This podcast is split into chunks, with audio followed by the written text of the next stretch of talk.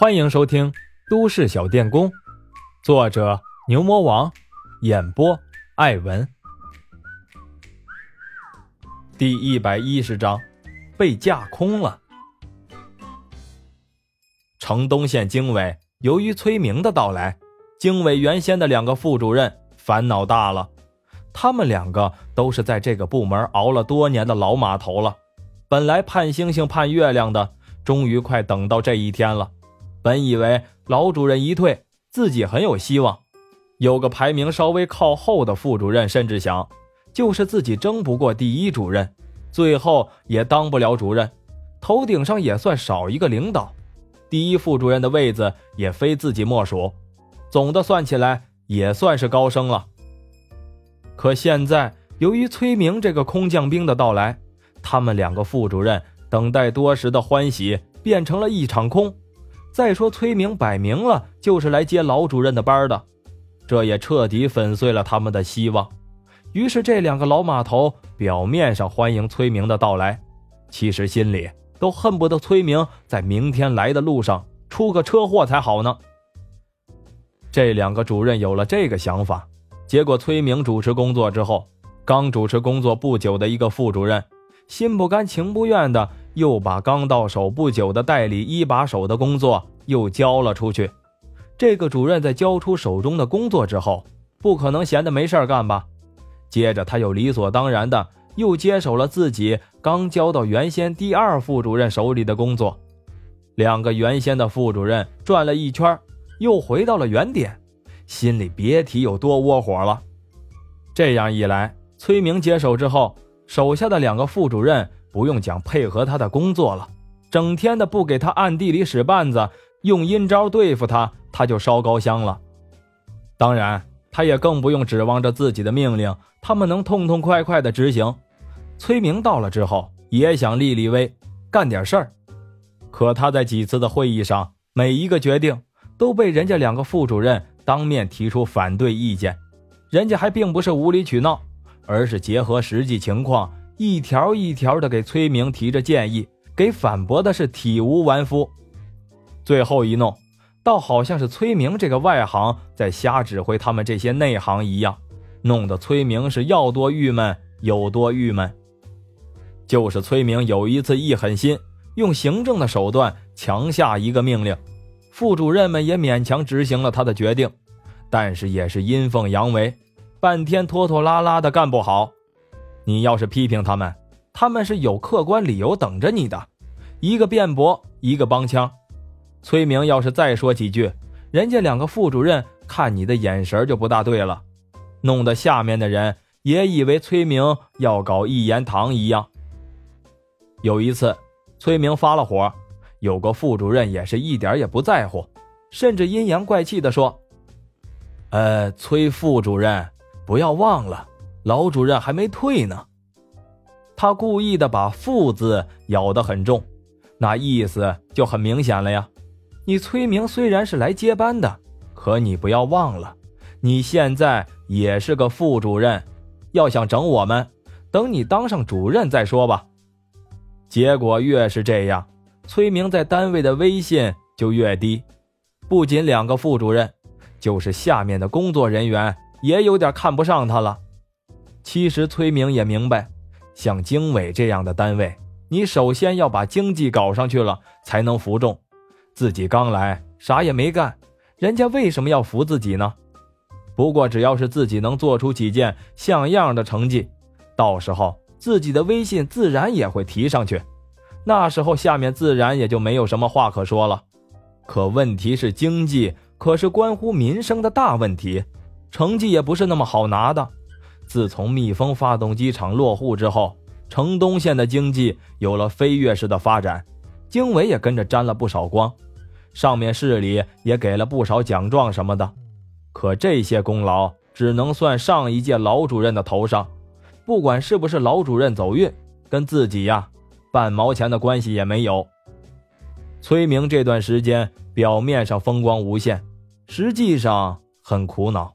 他感觉自己都快被架空了，手下连兵带将都对他阴奉阳违的，可他一点办法也没有。平日里还得装得人五人六的拿架子，可背地里他手下对他的指指点点，他不用看，猜也猜个八九不离十。崔明也想拉拢一个，打压一个，分解一下手下两个副主任的力量，可这一招根本就不好使。人家这两个这回是空前的一致，抱成团，枪口一致对外。崔明有点傻眼了。暗暗咬着牙想：“看老子翻过去怎么收拾你们！”可他想归想，想法离这现实差着十万八千里呢。崔明思索再三，就城东县的企业，指望谁也不行呀。最后还是决定把宝压在了马峰身上。还是大树下面好乘凉，只要蜜蜂企业有什么新的动作，自己再和他们把关系处好一点，到时候。随便给自己一点功劳，那么一切就都不是问题了。崔明正想找个契机和蜜蜂企业再套套近乎呢，正好这个时候，马峰找他问了问各个部门到蜜蜂发动机厂检查的事儿。这个小子一高兴，感觉机会来了，心里暗叹：真是天助我也呀！崔明这之后像是打了鸡血一样，动力十足的上蹿下跳。能用的关系，他全都用上了。可他费了九牛二虎之力，动用了不少关系后，总算弄明白了原因。他有个同学含蓄地告诉他：“别的事儿都好说，这件事儿要他不要管了，因为这件事儿不好办。”崔明一听，终于知道原因了，可知道后也傻眼了。这件事摆明了就是市里有大人物在针对蜜蜂发动机厂的操作，他充其量只是一个县里的部门副主任，能解决这件事的能力差着十万八千里呢。再说了，就是他崔明真的能把这件事办了，那可和人家幕后操作这件事的人梁子也算结下了，得罪了人家之后的结果，他用屁股都能猜到。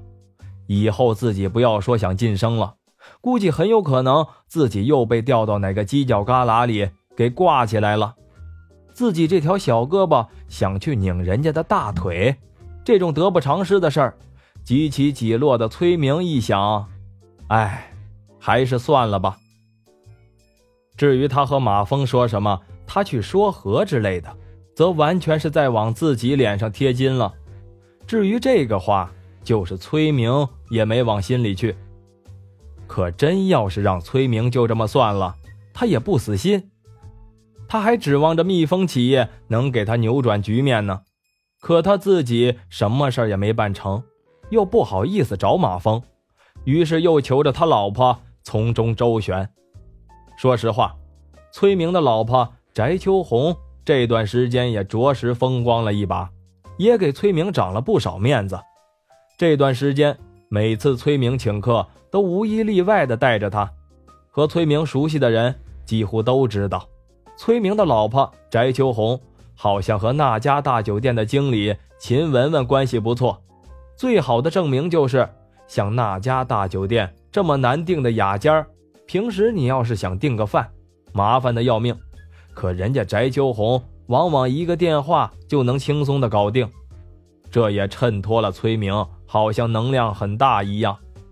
有个崔明的朋友问过崔明其中的关系，崔明这个小子好像不在乎的说：“哎，娘们的事儿我也懒得问，好像他和那个那家酒店的经理秦雯雯，呃，是姐妹呀，还是啥的呀？”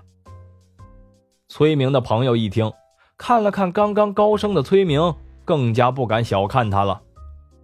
这话。也就是崔明和他的朋友吹吹法罗，要是让马峰听见，还不笑喷了。翟秋红和秦雯雯认识，还是上一次崔明请马峰吃饭的时候。但是从那以后，在崔明的授意下，翟秋红隔三差五的就去找秦雯雯逛街。也许别的事情女人会有分歧，但是一提到逛街，那简直就是共同爱好。加上翟秋红。又刻意迎合秦雯雯，一来二去，两人倒是真的好的和亲姐妹一样。那家酒店和很多饭店一样，总是也留着几个雅间机动，翟秋红找秦雯雯要个雅间又不用费秦雯雯一分钱，就是一句话的事儿，那还不是小事一桩？其实马峰找崔明办事儿，不讲别的，就是单从私人感情上来说，崔明也是非常乐意的。不用说别的，就是这次城东县引进蜜蜂发动机厂，崔明就是城东县政府经济上受益的最大的一个。按照城东县招商办的相关规定，在这次对蜜蜂的招商引资项目上，按照规定，马峰是有万分之五的奖励。马峰当然不要这个钱。结果后来，这个奖励就落到了崔明的头上。这些钱对马峰来说没什么，但是对于吃工资的崔明来说，确实是不小的收入。晚上，马峰来到那家大酒店的餐厅，崔明已经早早的等在那里了。一见马峰过来，立即快步迎上来，一边走还一边说：“哎呀，小马呀，咱们可是好久没见了，不光是我。”就是你大姐也老在我面前提你，都快想死你了。马峰心里说：“你这一招跟巩哥学的吧？”嘴里却一边和崔明热情的打着招呼，一边用眼的余光看着餐厅一角的方大海。这个家伙老远一见马峰进来，就偷偷的往一边的柱子后面躲。马峰看见鬼鬼祟祟的方大海，也不揭穿他，只是肚子里暗笑：“ 至于吗？”不就是等林妹妹吗？好像谁都不知道一样，这有什么见不得人的呀？和做贼似的，用得着偷偷摸摸吗？马峰接着又想，要不干脆给文文说一声，把林妹妹调到蜜蜂发动机厂得了，省得方大海每天像丢了魂一样往那家酒店跑。马峰跟着崔明来到了包间，早就等在那里的翟秋红就开始埋怨马峰。哎呀，你说你个小马，不带你这样的啊！要是你大姐不给你打个电话，你就不想你大姐了是吧？马峰赶紧说：“哎，哪里哪里，这不是你一个电话我就赶过来了吗？”翟秋红一笑：“这还差不多。哎，对了，怎么这两天没有见到文文呢？”哎，我哪里知道这个丫头跑哪儿去了？翟秋红一副了然的神态。吵架了吧？嗨，这有什么呀？年轻人吵架是正常的，过两天就没事了啊。对了，要不要大姐帮你和文文说说？崔明一见自己老婆的三八劲儿又上来了，赶紧咳嗽了一声，又对服务员说：“呃，可以上菜了啊。”翟秋红一见崔明这个神态，也不知道自己是哪里说的不对，却也咽下了剩下的半句话。手脚麻利的抢过服务员的活，开始给马峰倒水。马峰赶紧站起来，用手扶着。